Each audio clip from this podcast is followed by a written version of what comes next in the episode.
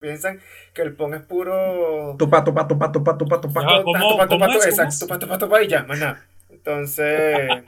cosa que no. que- Tupa, tupa, tupa, tupa, tupa, tupa, tupa, tupa.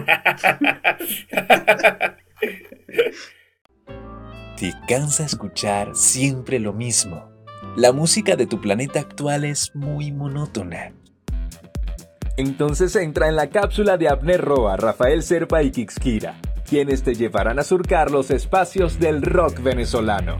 Sube a bordo de la cápsula para volar. Bienvenidos a Cápsula para Volar, el único podcast dedicado íntegramente al rock venezolano. Mi nombre es Abner Roa y en esta travesía por los espacios del rock venezolano me acompañan Rafael Serpa y Kix Kira con la segunda K mayúscula. ¿ok? En este episodio queremos hablarles de la importancia que tiene el rock venezolano. ¿ok? Recuerden acompañarnos en las redes arroba cápsula para volar en Instagram y Facebook arroba cápsula pa volar en Twitter. Y bueno, sin alargar más la cuenta regresiva, chicos, comencemos este lanzamiento. ¿Cómo están? ¿Cómo les va? a todos Oscar, Oscar, no, radioescuchas? Ah, no, este no es un programa de Eh, te fuiste. Este es un podcast. Sí, sí. Ahora estamos en los mundos de pequeño los detalle. podcasts, Con toda esta nueva ola que está saliendo. Sí. Ah, cierto, ya. un clásico. Menos mal que no dije bonchón o bonchona. Están por allí. Lo único que faltó es. Esto es la mega, donde sea. Pero hoy vamos a hablar de la importancia del rock venezolano. Este va a ser el tema de nuestro primer episodio, de nuestro primer podcast, vamos a decirlo así. Y, ajá, ¿por qué? ¿Por qué, le, ¿Por qué tiene esa importancia el rock venezolano? ¿Por qué nosotros decidimos hacer un podcast dedicado íntegramente a esto? Desde mi punto de vista, el rock venezolano eh, no es algo que, para los que lo conocen poco, no es algo que empezó en los 80 o los 90. Esto empezó en, lo- en la década de los 50. A- Allá en esa época, cuando el cierto Correcto. general que construyó carreteras y eh, te cayera su gobierno, Puedes decir el nombre, tranquilo. oye, no, la seguridad nacional. no te va a caer copyright por eso. Exacto. Tranquilo que Pedro Estrada también Pero- está muerto. Después que cayó el, el gobierno o la dictadura de Pérez Jiménez, llegó lo- o empezó a llegar, empezó a llegar lo que fue el jazz, Cayó el tirano. el rock and roll. Y justamente una de las ciudades más adelantadas en su época en Venezuela era Maracaibo, donde empezaron los 007, los Impala. Y bueno, como todo, empezamos haciendo covers. Está, no recuerdo el nombre de una de las ok. canciones más famosas de los 007. Pero sí, esas fueron las bandas que, vamos a decir que empezaron todo este camino para llegar hoy en día a, a tener como a Caramelo Sonoro, Los Amigos Invisibles, Lagos. Entonces, toda esa trayectoria marca, o por lo menos para mí, indica Sí. que es algo que hay que darle importancia, porque sigue siendo algo nacional, tanto como los artistas, los escultores, eh, pintores, escritores de que, ten- que tenemos aquí en Venezuela que son muy famosos. Claro. No, y es que fíjate, si tú hablas de. Si tú vas a tocar ese punto de la importancia que tiene el, el rock venezolano en nuestra cultura como país, obviamente hay que pensar tal cual como tú lo hiciste por, por esa historia, por, por sus albores, por sus inicios. Entonces, sí hay que mencionar gente como, tal cual lo dijiste, los Impalas, incluso, bueno, los Darts, habías mencionado los 007, que fue gente inspirada en lo que se vivía en ese momento, que decidieron, mira, vale, o sea, esto lo podemos hacer nosotros también, ¿ok? E incluso gente un, un poco más allá, como Jorge Spiteri, que también llegó, fue, salió del país y se empapó de toda esta cultura rockera, eh, sesentera, ¿no? Y cuando él regresa, él se trae toda esta, eh, ¿cómo lo digo? Yo no diría cargas, influencia, esa es la palabra que estaba buscando. Toda esta influencia se la trajo con él y bueno, aquí hizo historia. Y afuera hizo historia. Lo mismo con eh, Vitas Brenner. O sea, es, es bien chévere poder notar cómo la gente, vamos a decirlo así, los venezolanos en aquel momento, por no, no porque ahora no lo hagan, no, sino es por querer hacer esa acotación de que ellos tomaron, esta gente tomó lo que se estaba viviendo en otros países y decía, pero yo también puedo hacer esto y lo puedo hacer mejor. No estamos comparando, pero los inspira, los inspira, los inspira eso. A que ellos vayan, agarren, tomen una guitarra y en vez de tocar, que es también súper válido, era lo que se escuchaba en aquel momento, un mambo, estaba pegadísimo Pérez Prado, ¿ok? Este, y, cual, y estos otros ritmos, vamos a decirle, vamos a etiquetarlos así como caribeños, ¿no? muy entre comillas. Pero ellos deciden, no, yo no voy a tocar mambo, yo no voy a tocar esto, yo no voy a tocar esto, yo quiero tocar el rock and roll. Y yo quiero agarrar mi guitarra, ponérmela y rock and rollear con esto. Y fíjate todo lo que, todo lo que vino después. Claro. Sí, eh, por supuesto. O sea, eso también abarca, abarca todo y abarca un sinfín de, de bandas que vinieron, como bien ustedes los dicen, que con el transcurso del tiempo y con el pasar de lo, de los... El pasar del tiempo. ¿Cómo se dice? De los estilos, de, de la moda, se quedaron un poco atrás. Pero muchas generaciones, mucha gente, muchas personas, o sea, no son dos pelagatos. No somos nosotros tres pendejos que solamente lo seguimos escuchando. Mucha gente sigue escuchando esa gente, esas bandas. Y siguen, o sea, tú, por ejemplo, a mis padres, tú le colocas un disco de los 007, de las cuatro monedas, de esa gente, y mira, se alegran. Siguen escuchándolos se ponen ahí a darle, ah, coño, que de ping y tal, Claro. Por mi época. si, recuerdan. siempre uno, ah, chale, vale, en mi época. Tú hablas ahora, nosotros que apenas tenemos, bueno, yo por lo menos tengo 30 años. Entonces ya yo voy a decir, no vale, mi época, en los 90, claro, y ni siquiera, porque yo en los 90 estaba chamo, chamito, o sea, niño. O sea, yo no puedo decir que fue mi época. Mi época en dado caso fue, bueno, creo que nuestra época, fue a partir de los 2000. Época, en realidad. a partir de los 2000 que comenzó el boom de reggaetón, pero nosotros éramos contra Éramos el punk de, la época. Contra la marea y tal. Con 12 años éramos anarquistas. Sí. Exacto. Éramos, éramos violencia ríos de la época. Entonces, y claro, y, y a los 12 años escuchamos también a los sin problema. sí, weón. Exacto. Sí. Mira, a mí me... que me queden a por dentro, mi amor, yo bailaba esa canción. A mí me pasaba que, ¿sabes que siempre está el niño ridículo, el niño gafo? Ese era yo. Porque yo en ese momento, en 98, 99, 2000, 2001, 2002, yo decía, no, yo no escucho pop, yo lo que escucho es rock. Claro, el rock era lo que sonaba en MTV. Pero yo, yo estaba full en contra del pop. O sea, yo veía gente, a compañeros de, nosotros que escuchaban lo que estaba de moda en ese momento, Bastric Boys, NSYNC, Cristina Aguilera, y yo decía, no vale, ¿qué es eso? Vale, yo, yo escucho rock, rock, rock. Uh, no, no sabía nada de rock venezolano. Nada, nada. o sea, para mí eso era inexistente. Claro, lo que pasa es que, como voy a decir, uno para aquel entonces, uno no sabía diferenciar, a menos yo, uno no sabía todavía diferenciar entre rock, entre pop, entre reggae, entre ska, entre metal, entre new metal, entre punk. Uno simplemente decía rock, una guitarra, bajo y batería, rock. Eso mismo, véngase. Entonces, claro, uno no voy para allá porque tú, estás, tú eres feo. Eh, entonces, uno ya después que uno comenzó a crecer, uno se fue a meter más en este, en este mundo, uno ahí supo diferenciar. Eh, ya yo sabía, por ejemplo, yo que tengo más cátedra que ustedes, gorditos, eh, uno sabía, por ejemplo, yo ya sabía diferenciar que Zapato 3 no era el mismo género que Desorden Público y no era el mismo género que Los Amigos Invisibles, que Caramelo y Cianuro. no, o sea, cada uno tiene su distinto género. Entonces allí como que uno fue experimentando, yo también escuchaba bandas muy viejas de los 50, de los 60, porque mis padres tenían esos acetatos en la casa. Entonces los ponían.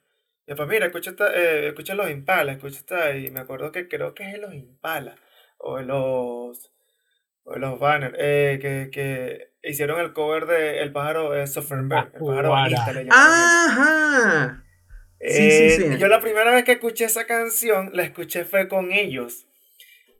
Y obviamente la cantaba en español. Y después más adelante mi hermano me la enseñó en inglés y yo como que, oye, esta es la misma canción que no, ellos hicieron un cover de esta canción de los Trashmen. Y yo, ah, ok, perfecto, que de pinga suena". Sí. No, a mí. Yo, yo sí puedo decir que entré al, a conocer el rock venezolano bastante tarde. Ya yo tendría unos 17, 18 años cuando comencé a escuchar eh, bandas, o sea, no que no fuesen tan conocidas. De repente sí, obviamente conocía Caramelos de Cianuro. Todos nosotros crecimos escuchando Caramelos de Cianuro cuando estaban en su pleno apogeo. En su era, en su era, al principio de su era Pepsi, eh, con, con Mis Mujerzuela. Este, y de, así como eso, que sí, desorden público, o sea, cosas que eran bien, pero bien, bien, bien, bien conocidas. Y un poquito más adelante que sí, ajá, Zapato 3, por mi hermano, por mi hermano mayor. Pero yo realmente comienzo a experimentar con bandas venezolanas aproximadamente en el 2007. Y siempre, porque bueno, ustedes entenderán esto, siempre gracias a una fémina. Ustedes saben que bueno, un pelo de, de- jala, jala bastante, jala bastante. Entonces, nada, había, había, una, había una chama que yo quería conocer. Bueno, no, la conocí en realidad, pero que quería algo más allá, pues, ¿no? Me gustaba. Para ti. Y me fui acercando, me fui acercando y no, exacto, exacto. y me Si de acercando. historia, tenías que decir como decían en los 50, quiero cortejar a esta bella damisela. Sí, quería cortejar a esa bella damisela gótica, por cierto. Este, pues, va- valga, eh, valga la acotación. Este, ajá, y la comienzo a, a come- comenzamos a hablar, nos comenzamos a compartir música. De hecho, gracias a ella, es que yo comienzo también a escuchar metal. Porque lo que yo venía escuchando, a- a- casi que lo único, era, ajá, el rock de MTV, que ya había conocido, las bandas que había conocido gracias a MTV y punk. En ese momento yo me había enamorado del punk y, ajá, finísimo, esto es lo mío. Pero gracias a ella es como que abro la mente Poderosa gracias a esa influencia. y ella me muestra, mira, eh, toma, escucha esto, escucha esto, escucha esto. Ah, ok. Y en una de esas, en una de esas, uno de esos días, ella me pregunta, ¿tú conoces bandas de rock venezolano? Y yo, "Mm, no. o sea, fue como muy, "Mm, no, yo prácticamente no escucho nada de rock en español. Y ella, "Mm, mal hecho. Sí, eh. Mal Exacto. hecho, sí.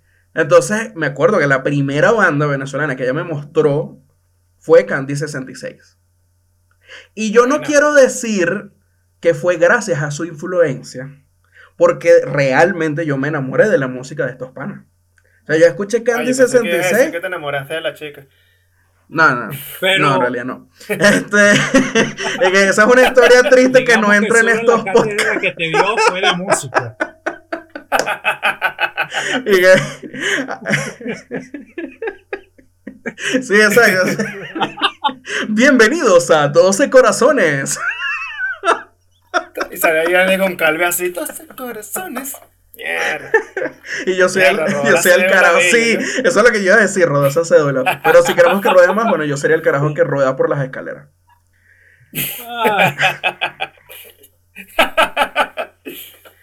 Pero bueno, el punto es que esa fue la primera banda fuera de este espectro, vamos a decirle mainstream, ¿no? De estas bandas archi súper conocidas. Esa fue la primera banda que, que escuché de rock venezolano y la que me atrajo de una. Porque con ellos tuve esa cosa de, bueno, si esta banda es tan buena, deben haber otras también que son buenísimas y que no he escuchado hasta ahora. Y bueno, ahí entré en el agujero del conejo. fuiste a Ahí Alicia. fue donde ya caí. Donnie Darko. Tal cual. Sí, sí, el, el, pana, el panalicio. Y eso, y ese viaje de autodescubrimiento. en realidad fue de descubrimiento de todas estas bandas. Entonces, claro, comencé con las que sonaban en, en ese, en ese momento. Primero que fue Candy, después eh, me acuerdo que llegué a que si Vinilo Versus, Después, al poco tiempo, eh, bueno, al poco tiempo no, tiempo más allá, eh, a, ¿cómo se llama? A la vida bohem. Y así sucesivamente. O sea, iba escuchando más, iba escuchando más, iba escuchando más. Me acuerdo que comencé a prestarle atención a, extra, a, esto, a estos medios, digámoslo así, alternativos, tipo oídos sucios. Y yo, ah, mira, pero esta gente habla. Y esto, y también una de nuestras, una de las mías, una de mis principales influencias después para que yo en el principio yo no le, yo no le prestaba mucha atención. Y después, cuando descubrí todas estas bandas, yo recurrí a esta influencia que fue el semanario Urbe. Yo durante toda mi juventud, porque ya, ya esa juventud se acabó, este, durante mi época de, de, colegio, de liceo, para que me entiendan, de bachillerato, yo me hice súper fan del semanario Urbe. Y por supuesto ahí tenía bandas, ahí conocí bandas, pero era eso, o sea, yo no les prestaba atención. Y volví al semanario Ah, porque típico que el, que leía el semanario Urbe tenía la ruma, bueno, del, del, ¿cómo se llama? del suelo al techo, lleno de, de periódicos de, del Urbe. Y cuando, gracias a, bueno, escuchar Candy 66, a escuchar otras bandas, volví. Es para allá, yo me acuerdo que aquí me habían hablado de una. Yo me acuerdo que aquí habían entrevistado a una. Y ahí me puse. Y fui anotando. Y fui buscando. Entonces hice como mi parte de, investigación musical. gracias a. todo gracias a Candy 66 y a Urbe. A la, señorita. Y bueno, sí, a la, a, la, a la, chica. Sí, cierto. Perdón. sí, señorita, pues me acuerdo que después yo perdí todo el contacto con, con ella. Y a los años me enteré que se volvió cristiana y se casó y todo esto. Y yo, ¿what? me imagino que, me imagino que cambió Candy 66 por Pio. No, no, yo creo que lo cambió mm, por no, Yo creo que, mm, yo, yo creo que ni siquiera POD, yo creo que cambió por... Eh, ¿Cómo que se llama esta gente? Es decir, séptimo cielo, no sé, cosas así súper super suavecitas. Yo creo que ella dejó Nightwish y, After Forever y toda esa gente gótica que ella escuchaba y lo cambió totalmente a, ¿cómo se llama? Séptimo Cielo, Jesús Adrián Romero y cosas así. Tercer cielo. Tercer cielo, séptimo cielo, eso, o sea, esa vaina, ustedes entendieron. se nota que lo escucho, o sea, se nota que lo escucho. Exacto, algún, cielo, algún cielo. Eso, o sea, no sé cuántos hay, uno de esos. Pero bueno, eh, si, eh, si tocamos ese tema, vamos a decir que esa fue una de mis bandas pilares. Ahora, ¿cuál fueron sus bandas pilares? Que la banda que hizo que escuchara mucho más esta música y la buscara fue Vinilo Versus. Eso fue por allá 2010-2011. Eh, tengo un primo que estaba trabajando, o que en ese momento, el man manejaba un blog de música. Eh, recuerdo que se llamaba Smart Music. Yo iba a preguntar por qué Rafael está sonando como Laureano Márquez, pero ya entendí que es que está emulando a otra persona. Ay, marico. Ajá, prosiga usted, caballero, con su historia. Él tenía un, un playlist y de primerita, primerita la eh, canción estaba Las historias son mortales de Vinilo Versus de El Día Sol. Y dije, mierda, qué vaina tan arrecha es esta. Sendo disco. ¿De dónde salió esta gente? ¿Quién es esta gente? ¿Por qué suena tan de pinga? Y me empecé a investigar. Ahí me enteré que, que Venezuela es más allá de caramelos de cianuro, desorden público y los amigos invisibles y descubrí a vinilo, Zapato 3, Sentimiento Muerte, a muchas bandas. Y creo todo fue gracias a, o por lo menos esa banda pilar para mí siempre será vinilo versus. Es así. Ajá, Kik, señor Kix Kira, y la suya. Mira. O las suyas. O las mías. Yo creo que yo tengo más cátedra que ustedes en este ámbito. Yo creo que Laureno Márquez aquí es otro entonces. Ajá. Porque, mira, yo obviamente crecí en un ámbito rockerito. Y ajá, también influenciado por bandas que pasaban en TV, mis hermanos escuchaban, por ejemplo, me acuerdo una vez que llegó mi hermano con el disco debut de Guns N' Roses, que a mí, el librito que traían los, los discos antes, ¿recuerdan? Claro, el booklet. Eh, yo lo vi, el booklet, exacto, yo lo vi y vi una imagen muy perturbadora que no lo voy a describir en ese booklet. Y yo como, Ujú. ¿qué es esto? weón? Sí. Y también mi hermano escuchaba Green Day, escuchaba esta banda. Y también, obviamente, escuchaba bandas venezolanas. Igual que mi papá. ¿Cuáles eran estas bandas venezolanas? Mira, yo comencé con Sentimiento Muerto, Desorden Público, Zapato 3 y Amigos Invisibles. Esos fueron como mis pilares. Claro, yo también escuchaba Ca- Caramelos y decía así como que, ah, mira, qué pin-". Y la canción que estaba de moda en aquel entonces, me acuerdo que tema. era Verónica. Y hasta. Y menos mal, menos mal que yo estoy fuera del país, porque ya mi cédula no existe, evidentemente. Porque yo cuando, o sea, yo después de, después de adulto, yo como que, ah, mira, de esto trata esta canción, ah, mira, de esto trata este video, qué loco. Eh, ya obviamente yo con esos, como que con esa base, yo comencé a buscar más. Muy bien, como decía Abner, cuando uno llegó al liceo, estaba el boom de, de, Sema- de Seminario Urbe. Yo no podía comprarlo mucho, siempre lo mandaba a comprar porque era para mayores de edad, hasta que conseguí un local que me lo podía, me lo podía comprar así sin que me, que se me, sin que me juzgaran. Y comencé a, comencé a comprarlo y veía siempre en los desahogos, veía, en los desahogos nombraban muchas bandas. Sí, es verdad, sí, es verdad. Y me acuerdo que los muchachos ahí, los de Urbe, ellos, ellos siempre colocaban como que bandas. Creo, si me corrigen ahí, hay uno, no me acuerdo ahorita el nombre, que él siempre tenía una, una, un párrafo donde nombrabas muchas bandas nuevas. Y yo siempre las buscaba y las escuchaba. Y ya, qué, qué pinga. Qué vaina tan de pinga y tal. Entonces, bueno, de ahí comencé, me abrí, me expandí más. Y ya después le empecé a agarrar cariño, más que todo por un género. Mm, No escucho, no, no es que te pueda escuchar todas las bandas de Venezuela, porque no las escucho. Pero sí me guié por, por un género. Conocí bandas que casi que nadie conoce. Por ejemplo, hay una que se llama buenas. Uh, No sé si claro. Por supuesto que sí. Bueno, de Guasacacazón me encantaba mucho. Eh, hay una de, de ska que se llama Palmeras Caníbales, muy buena. Sí, también.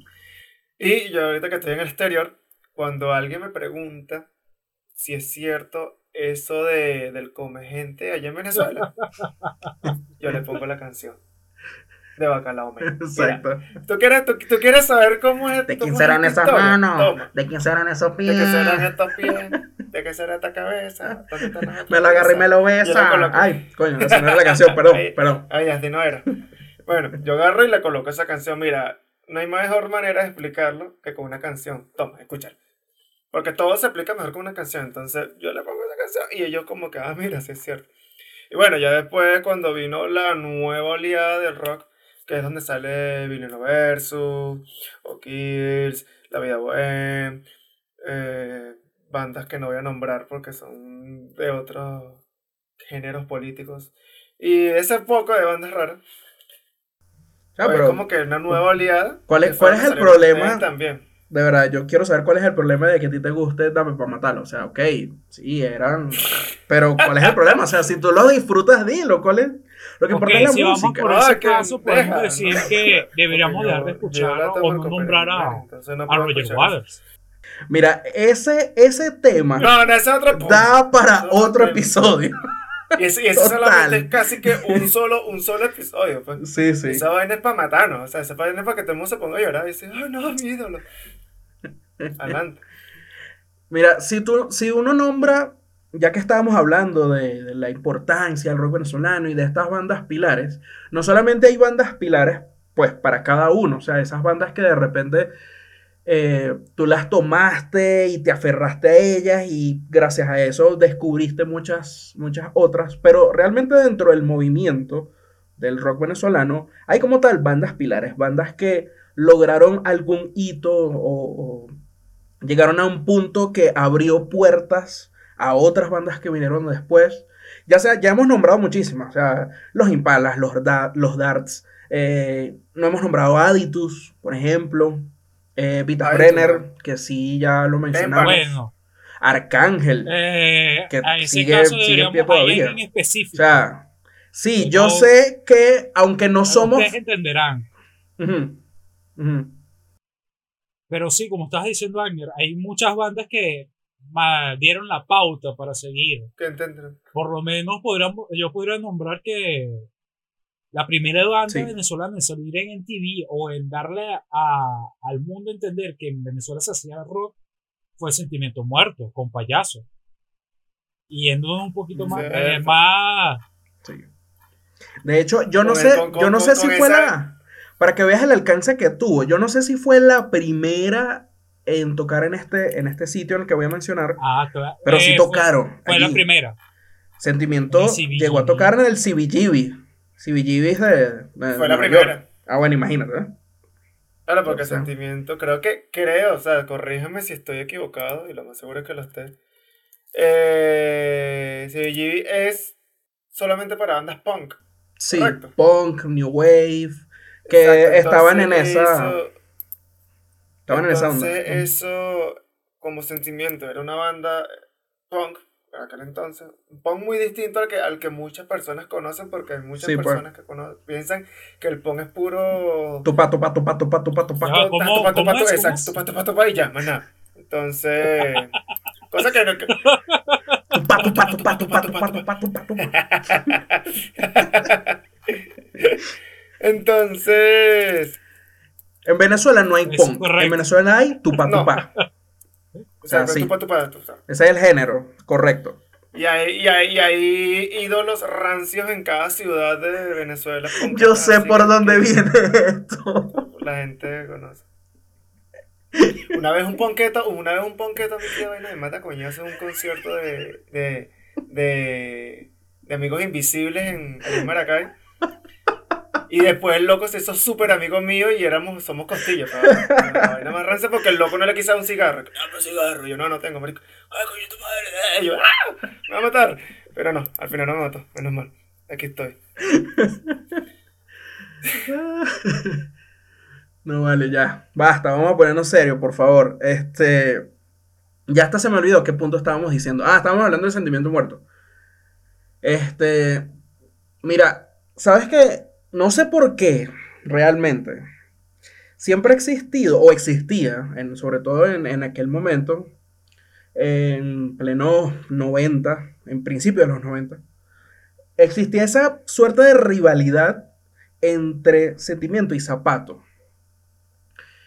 O por lo menos eh, a nivel de público. Quiero mencionarlo. A nivel de público siempre ponían, ¿qué escuchas tú, Zapato 3? ¿Qué escuchas tú, Sentimiento Muerto? ¿Qué escuchas tú? Sentimiento muerto. ¿Qué escuchas tú? Zapato 3. Y así, ¿no? Estaba como la opinión como que siempre como que muy dividida. Era como... Se veía esa rivalidad así, como tú bien dices, en el público, porque... Era como la pregunta esa de, ¿Beatles o Rolling Stones? Era, era, esa era nuestra... En, Venezuela. O Ramones, Ramones y los Sex Pistols. así. Exacto. Bueno, yo por ahí tengo un contexto de los Sex Pistols, pero con T-Clash, que verga, un día se iban a matar a coñas. Interesante. Pero, pero bueno, eh, no mentira, The Clash no, era Marky Ramón con el vocalista de Sex Pistols. De vaina se matan a coñazo. Ah, bueno. En una entrevista, fue demasiado genial. Cosas del tupa tupa. Bueno, eso, eso es fuera del país. Pero sí, es como bien dices tú. ¿Cómo? Sí, cosas de tupa tupa. Sí. Eh, pero como tú bien dices, Hamner, eh, esa gente, weón. O sea, ellos mismos como que crearon esa rivalidad, porque yo no creo, y me niego a creerlo, que dentro del escenario, dentro y fuera del escenario, eh, Sentimiento y Zapata hayan sido rivales, porque. No.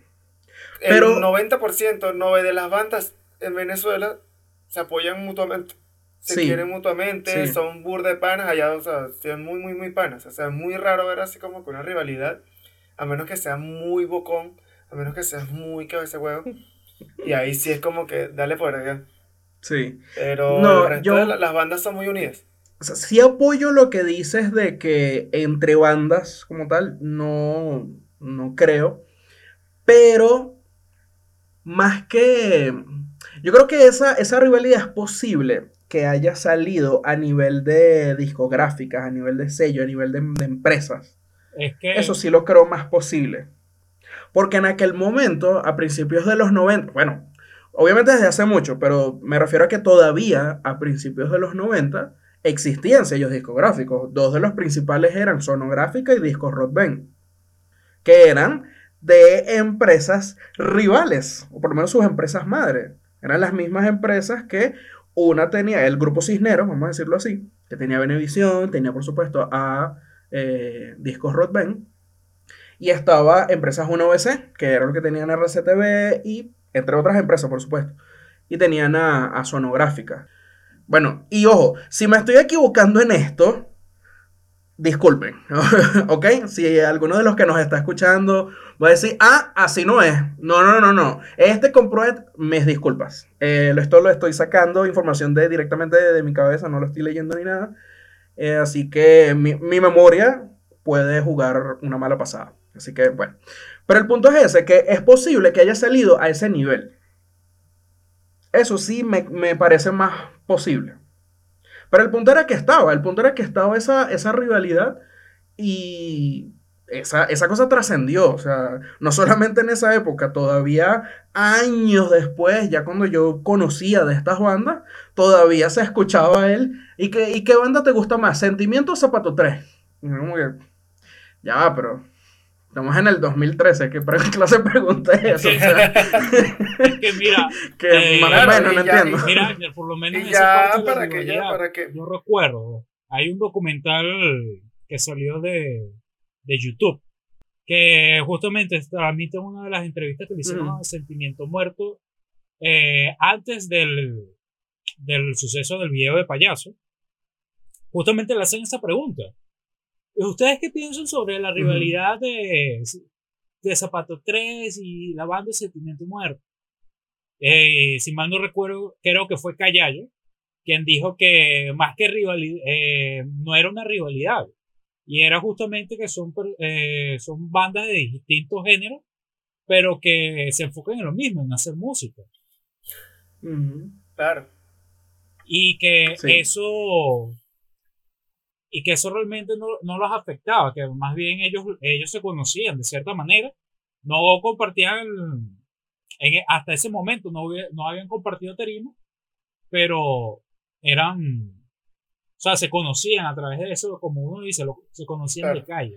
Claro, y también, y también así se, vamos a decir que se quitó un poco toda esa estupidez de las rivalidades, de que las personas en, la, eh, en- en los conciertos o en las reuniones te empezaran a decir, ¿cuál es tu banda favorita? ¿Qué te gusta más? Entonces tú venías, no sé, siempre, porque siempre hay un rancio metalero así, eso que usan el, cab- el cabello súper largo y son gordos y no tienen novia. Entonces, te decía, no, ¿tú ¿cuál es tu banda favorita? Entonces tú, por ejemplo, no- venías y decías, mira, no sé, la misma gente. Eres estúpido, o sea, yo escucho Gilby, yo escucho...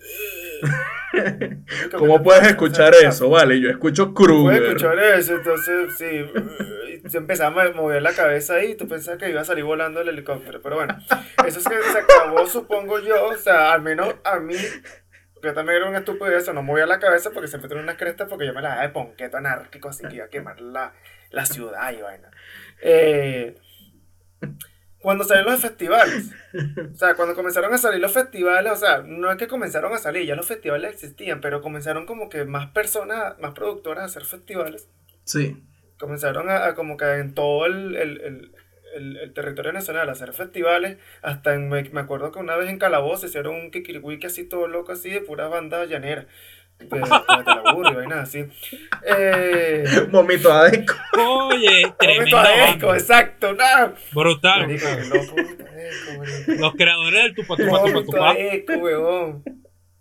Vomito Es imposible, es imposible hacer un podcast de rock venezolano y no mencionar vómito adeco. O sea, Sí, marico, quien no escuche Vomito Adesco, por favor, háganse el favor de Vómito escuchar. Tío Salve a. Es más, chicos, ¿sabes qué? Vamos a dar un link en la descripción Eso. para de- con, con con, con, el, con la canción más famosa de Vomito Eco, porque Creo que es la es única que escuchen saca. esa banda. Es que yo creo que esa- realmente, yo creo que es la única que sabe, que, que tienen sacada. Bueno, bueno, en fin, fueron muchos festivales, pues entonces en esos festivales se presentaban no solamente las bandas top de Venezuela, Sí. sino que también le dan paso a las nuevas bandas. A nuevas bandas, a nuevos cantantes, a nuevos solistas. Ah, comenzó a llegar a Venezuela la cultura de los DJ, que hasta los artistas se convirtieron, los artistas de televisión Los se Selector. Sí. DJ. DJ Nacho Wet. Y, Y bueno, y ahora que tocas la parte de los festivales, eso es una muestra, digámoslo así, viva de cómo el rock llegó a evolucionar a un punto de calar bien, o sea, pero bien, bien, bien en la cultura, digámoslo así, pop venezolana. De cómo, y, y- y tú haces el, el contraste, la comparación, como lo quieras ver, de cómo empezó, cómo eran las cosas en, en- en estas primeras décadas, 50, 60, 70, este, de cómo las bandas, incluso nuevas, comenzaron a tocar en espacios, o sea, con públicos importantes, por ejemplo, Sentimiento Muerto y Seguridad Nacional, eh, tocando en el Poliedro de Caracas, sin abrirle a alguien, sino era un toque de ellos y ya, ¿ok? era por, por ejemplo, no sé. o sea, De hecho, ese- ese concierto, si mal no recuerdo, fue- un telonero. Sí, de hecho, O sea, era ellos- ellos ese concierto que mencioné era de, era de la Seguridad Nacional y ellos como apadrinaron a Sentimiento y vénganse, montense, dale. Claro, este, Dale, no que tú si necesitas recuerdan- tarima. eh, no sé si recuerdan que el primer Y ahí está, donde toca Sentimiento pa- Muerto fueron 5 o 10 minutos que le cedió Seguridad Nacional en un concierto de Seguridad Nacional. Sí. Ajá, exacto. Porque no eran exacto. oficiales, no eran oficiales que iban a tocar, simplemente. Mira, que agárrate este ahí, tiempo. no sé, al- Salen al ustedes, después venimos nosotros. Y sale, y salió, salió Dagnino ahí con sus, con sus faldas. Pero es eso, entonces, en, lo- en los 90, por supuesto, ya después que empieza esta plaza principal que ya todos conocemos, que es el Festival Nuevas Bandas, que en- empezó como una muestra de bandas. O sea, en un espacio para que todas estas bandas que le estaban echando bolas en ese momento, pues se presentaran, tuviesen ahí una tarima y vamos a darle. Y ya cómo, cómo, evolucionó a, bueno, vamos a hacer esto, una tarima principal para que nuevas bandas, bandas nacientes, bandas que tienen eh, poco tiempo en comparación con ya otras que ya los conoce todo el país, se puedan estrenar. Y todo eso fue evolucionando, evolucionando, fueron saliendo más, más bandas, por supuesto. Claro, la importancia eh, que toma este festival Nuevas Bandas es innegable. Y gracias a eso fue propiciando otras tarimas y otras tarimas hasta llegar al punto que es el, al que quiero unir con, con lo que dice Kikskira, que son la aparición de estos festivales en todos lados. En todos lados. Yo creo que desde Claro. el 2009, 2010 fue cuando, como, vamos a decirlo así, se masificó esto. Vamos a hacer el no sé qué fest. El, Claro. Bla el festival Fest. que lanzaron en Bla, Puerto bla, La bla Cruz, Fest. el Claro, porque- sí, Fest. Porque los, prim- el- los sea, primeros festivales. Cualquier que se- cosa era una excusa para hacer un fest. What the Fest. ajá, eh, No, no, eh, en Puerto La El Cruz What- sacaron el What the Fest, claro. Fest y el Sí. What the Fest. Bueno, sí, o sea, el, el WTF fue lo, fue lo que se me vino a la mente por todo lo que estaba diciendo. Pero ajá. O, es- o, es- o- o tú, te, tú hablas del último que a- antes de que comenzara No, no, obviamente no, no, la no. pandemia loca en el mundo. El Sunset. Eh, el Sunset. Ese, el marico, eh, No, o sea, pero tú Eh, dices el otro, el, el primero de ellos. 2012-2013 eh, se hizo un, ferti- un festival que era en honor a la Virgen de Fátima, si mal no me equivoco, discúlpenme. El Virgen Fest, que era Ah, el en Virgen parte de Fest, Puerto claro. El Virgen Fex. Que eso lo estaba promocionando mucho uno de nuestros cantantes favoritos, el famoso tío Boston. Claro, Boston Rex de Tomates. Ah, Boston. Nuestro. el- nuestro gordito. Claro, eh, Sí. sí. Este, por ejemplo, por ejemplo, la mayoría de esos, de, de esos, de esos festivales se hacían en Caracas. O sea, la mayoría. Sí. Por, no, por no decir todos. Al Ya principio. después, sí. como, Era como. después como que comenzaron y tal. Eso. Por ejemplo, en Maracay hubo uno muy famoso que era el EAFest. Claro. Eso, o sea, yo fui desde la, primer, desde la primera edición hasta la última, que no sabíamos que era, iba a ser la última edición, si no hubiese robado más trago. Y bueno, si no... O sea, fue muy chimo porque por la situación del país, obviamente cancelaron ese festival. Sí.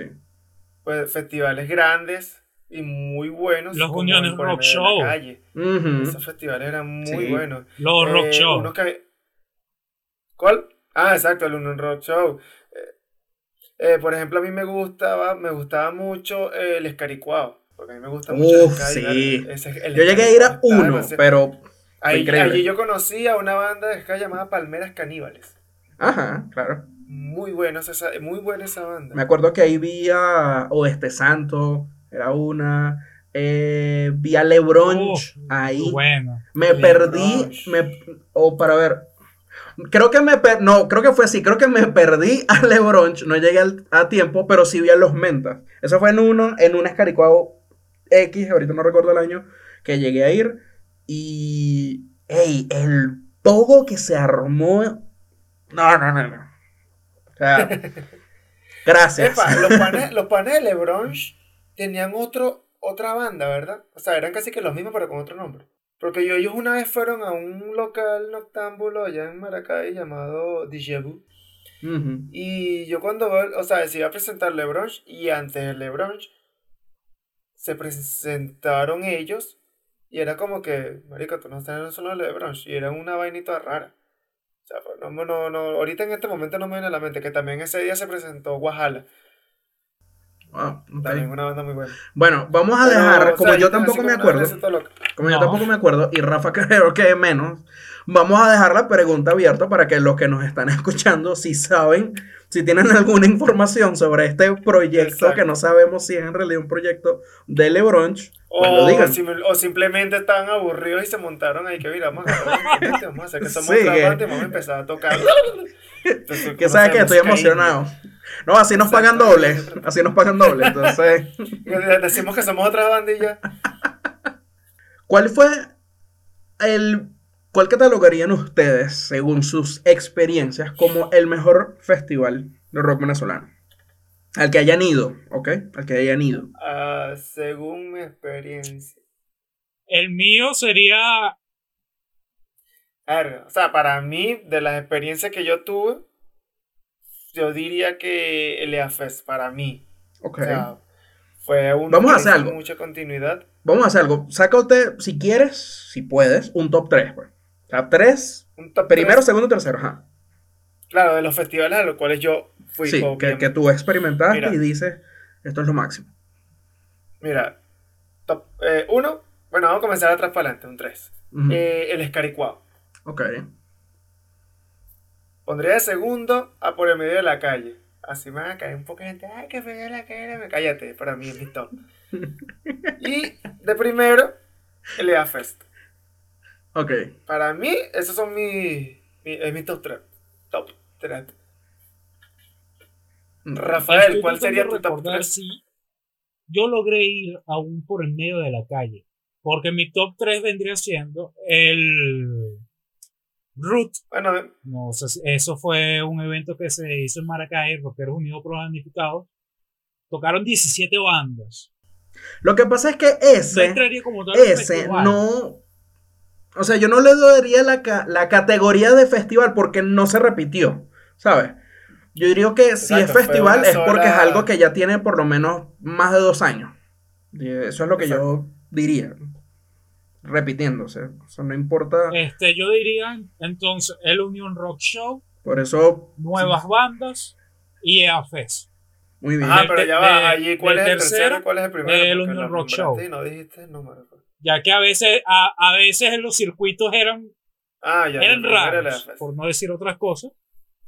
Y no, no, pa- no era Sí. Hay, hay había mucho ruido ahí en, eso, en, en algunos circuitos del Union Rock Show. El segundo, el Festival Nuevas Bandas, ya, ya que tú- uno siempre escuchaba y a veces el que considera uno ganador no era el ganador. Exacto. Sí, sí, sí.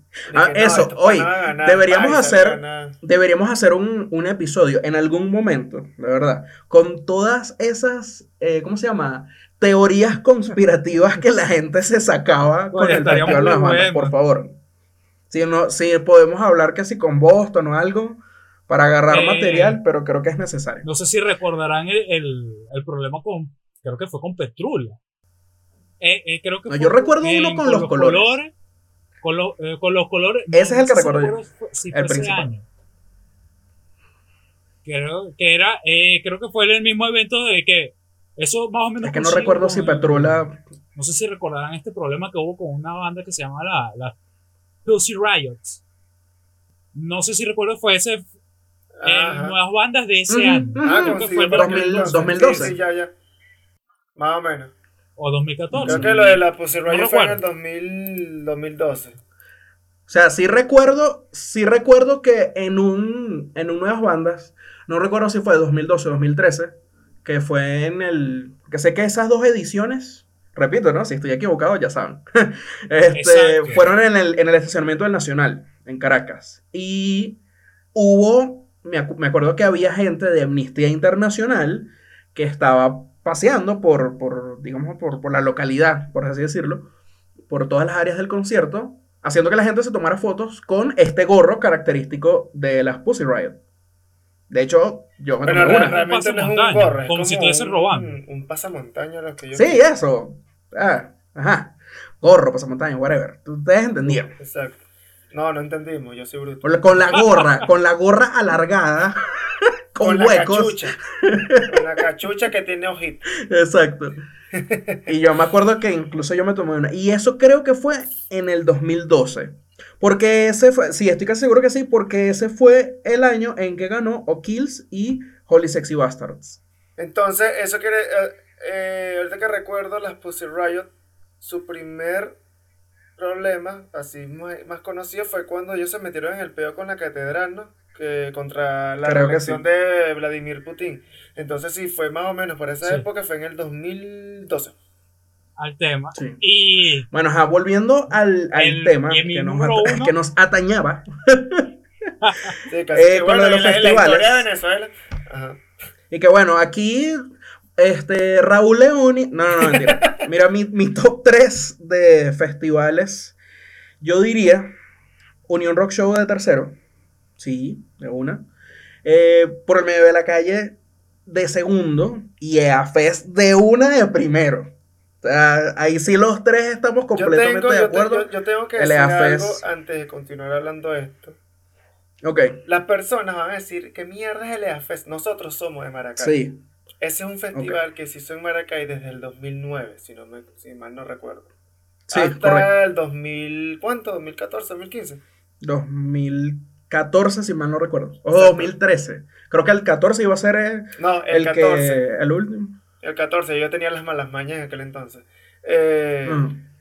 Entonces, nosotros obviamente hacemos mucho más énfasis a ese festival porque fue el, mm, o sea, el festival que, con el cual vivimos más porque estábamos más chamos y no podíamos viajar solos a Caracas porque nuestros Y padres... era algo en nuestra ciudad, pues. Entonces era nuestra ciudad, podíamos estar hasta las 3 de la mañana metidos en un, en un festival, no había problema, regresar a nuestra casa y. Entonces, como se hizo muchas veces en la ciudad, obviamente nosotros le damos el top a eso. El top 3 Sí. y en nuestro No, y que no solamente-. No, so- no solamente por ese factor, vamos a decirlo así, emocional, de que, ah, bueno, sí, era un festival en nuestra ciudad y veíamos bandas muy importantes de la escena nacional, pero también en la regional. No, más allá de eso, es que estaba muy, pero muy, bien, organizado. organizado. O sea, ese era el punto que a veces yo iba a toques en Caracas, a festivales. Yo creo que el EAFest tenía una mucha mejor, o sea, un- una producción mucho más grande que un mismo Nuevas es Bandas. que si Así, al así brazo, a ese eh, punto. Más allá también de, de lo del nivel de organización y, y sentimientos que nos puede provocar el EAFES, era porque también estamos, éramos un poco más cercanos al, al tema de la producción. Eh, nosotros tres siempre eh, íbamos a los eventos, además. de que sí. siempre íbamos por trabajo. porque muchos de nosotros trabajamos en el medio. Por lo Exacto, menos mayormente era por que trabajo. En su tiempo tuvo su blog de música, yo tuve mi blog Correcto. de música. Oscar no tuvo su blog de música, pero sí estaba trabajando de- en audiovisual. Ya va, ya va. ¿Quién, quién, quién es Oscar? Sí, no, Es el gordo que se en el. Un amigo- un de- amigo- De Kixkira. Ah, ok, ya. Ajá, ¿y qué quiera que hizo? Ah. Mira, con esto que dijiste de, de lo del trabajo, es cierto. Em, nosotros tres, para los que, para nuestros oyentes, nosotros tres nos, no es que nos conocimos en el EAFES, pero sí el EAFES, por supuesto, tuvo una presencia importante en esa formación de, de nuestra amistad. Y tal cual, nosotros trabajamos. No era que ayudando en la producción del evento, pero estábamos como mm, casi. Exacto. Porque ese, ese festival tenía esa particularidad de que siempre se grababa. Ojo, yo jamás llegué a ver un video Sí, ¿verdad? completo No, eso nunca salió. publicado. O sea, yo me acuerdo que tú Creo que o sea, eso era...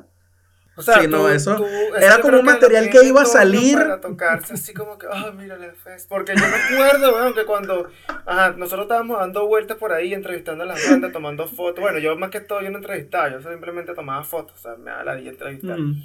No se me da eso para mí. Entonces, ¿qué hacía yo cuando yo volvía a la, a la, a la zona donde estábamos todos reunidos? Siempre o era Abner o era Ángel o era eh, Carlos. O sea, había mucha gente así. No, marico, que cuidado aquí, que estoy grabando, que tal, que pi. Y yo, y las cámaras por todos lados, Rafael con cámaras guindando por los árboles y vaina. Y yo, marico, y, o sea, habían cámaras, weón, había muchas cámaras. Entonces cuando tú te colo- tú colocas en YouTube, a Face sale, no sé. No, bueno, puede salir el, video de O sea, Granola. o sea, no cual- sale la Si, escucha, si saben cuál es ese video y escuchan una voz gritando granola, eh, no me culpen, por favor.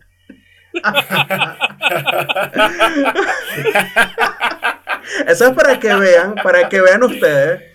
Eso es para que vean ustedes el nivel de profesionalismo que teníamos de verdad que comprometidos, ¿vale? Con la escena Mira, que pasa. yo hablé con Ángel para la grabación de ese video y yo le pregunté, Marico, ¿no pudiste editar el grito de, de Rafa? Y Ángel me dice, no, Marico, o sea, lo intenté, lo intenté, pero Marico, el grito salió tan, tan natural, salió tan funker que yo dije, esa vaina ahí que suene en el, en el video de tu fate frito, pues yo, bueno, dale. Me encanta, me encanta demasiado porque el- la banda, o no sé si es el eh, Boston, llegó a subirlo en, en su canal y con, se compartió y todo sobre esta presentación que dieron en Maracay y tal.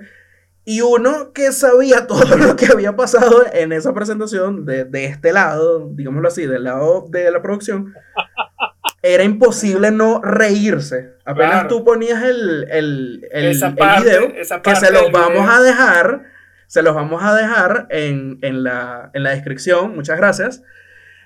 Cada vez que uno lo ponía, uno, mira, vale, necesito reír. Ah, ya se voy a buscar el, el video de, de Granola. Porque ustedes entenderán que para tú trabajar como camarógrafo, ¿verdad? Tú obviamente tienes que guardar absoluto silencio y tienes que tener un control de ti mismo muy fuerte. O sea, eso se sabe. Claro, porque estás viendo Yo tu más- banda, estás viendo una de- banda de que ahí te sabe- gusta y tal, entonces tienes que como Exacto. calmarte, cálmate un poco. ¿no? Calmar porque, no, ay, sí, tú estás trabajando, pues. Es- el punto es ese, tú estás trabajando. No estás disfrutando como tal el concierto. La cuestión es que nosotros, mm, o bueno, yo no voy a decir nosotros, porque en realidad yo no agarraba cámara, así que yo no me tengo por qué meter ahí. Yo lo que hacía era recibir todo el material, todo el contenido que Rafa y otros amigos grababan. Yo los descargaba las tarjetas de memoria, lo dejaba listo y se la toma, aquí está esto. O sea, yo era el centro de, de acopio de, toda esta, Exacto. de todo este contenido. Entonces yo no tenía ningún problema, yo podía estar gritando ahí porque donde yo estaba nadie grababa. Pero ellos sí, ellos sí tenían que guardar completo silencio. Pero bueno, a Rafa en ese momento se le olvidó que él tenía la, que él tenía la cámara aquí y él, ¡Granola! ¡Granola! y al final, pues eso queda en, en ese video ya terminado. pues. Y, ajá.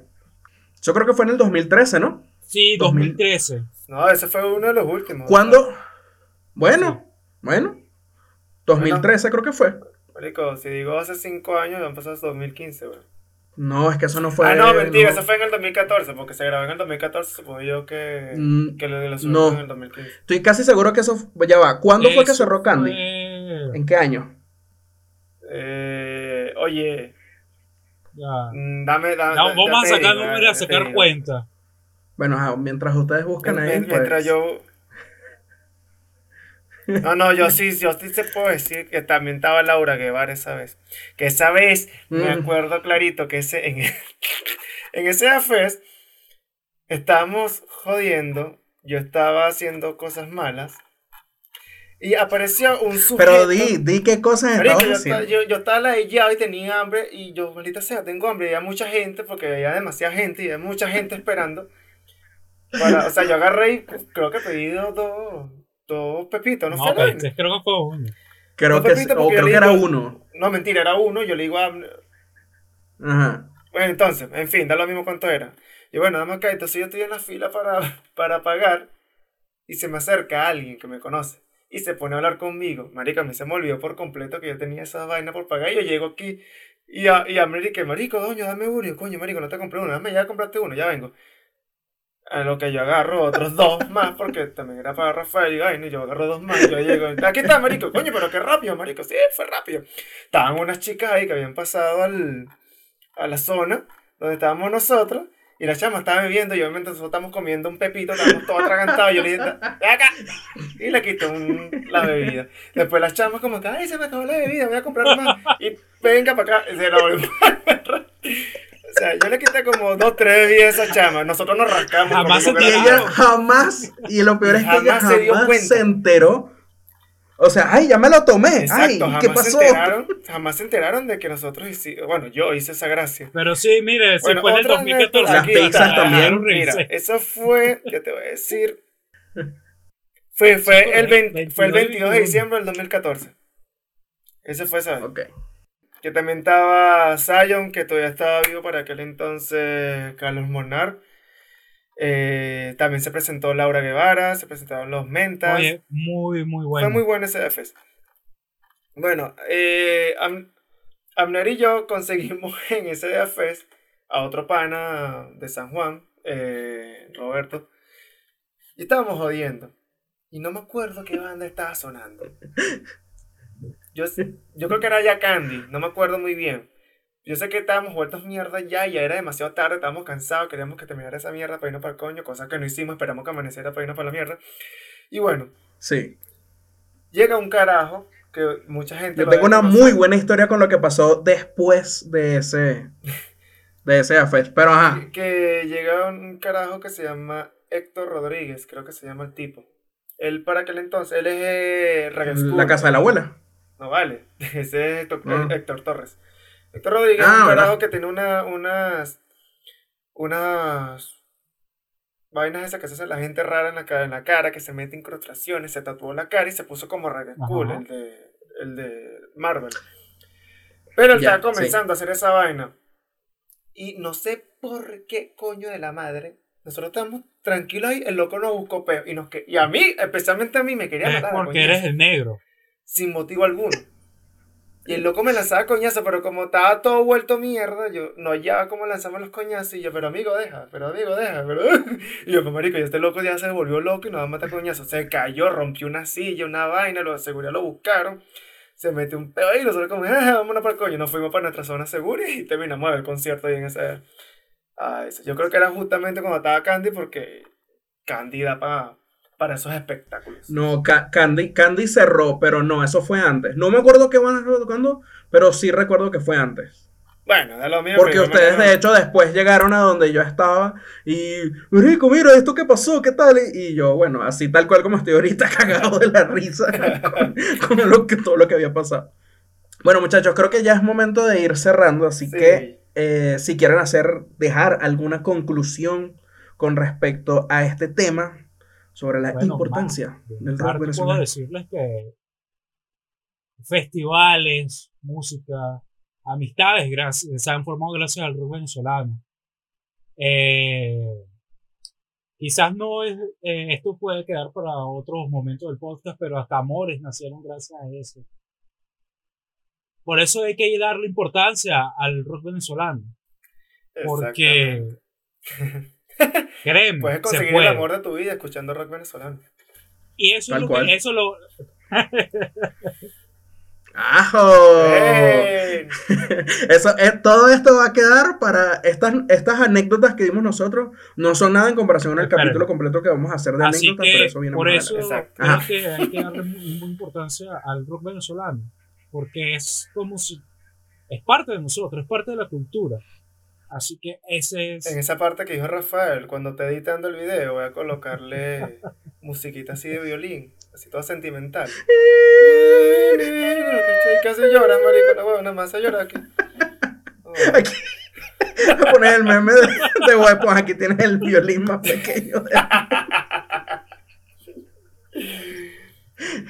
Bueno, muchachos, vale, seamos serios, vale. Sí, vale, ya. Ya está bueno por hoy. Mira, Ajá, ¿qué se nos Sí. viene para el segundo programa? bueno, para el segundo programa se nos viene, ya lo vamos a decir. Y así finaliza este viaje de cápsula para volar el único podcast dedicado íntegramente al rock venezolano. Mi nombre es Abner Roa y en esta travesía por los espacios del rock venezolano me acompañaron Rafael Serpa y Kix Kira con la segunda K mayúscula. Recuerden seguirnos en redes arroba cápsula para volar en Instagram y Facebook y arroba cápsula pa volar en Twitter. Allí pueden dejar sus comentarios, sugerencias y todo lo que quieran decirnos. En el próximo episodio estaremos hablando de los documentales del rock venezolano. No se lo pierdan. Hasta la próxima, chicos. Chao, chao. Esperamos que tu viaje sideral por los espacios del rock venezolano haya sido placentero. Nuestra plataforma de despegue ya se encuentra disponible para el próximo episodio de Cápsula para Volar.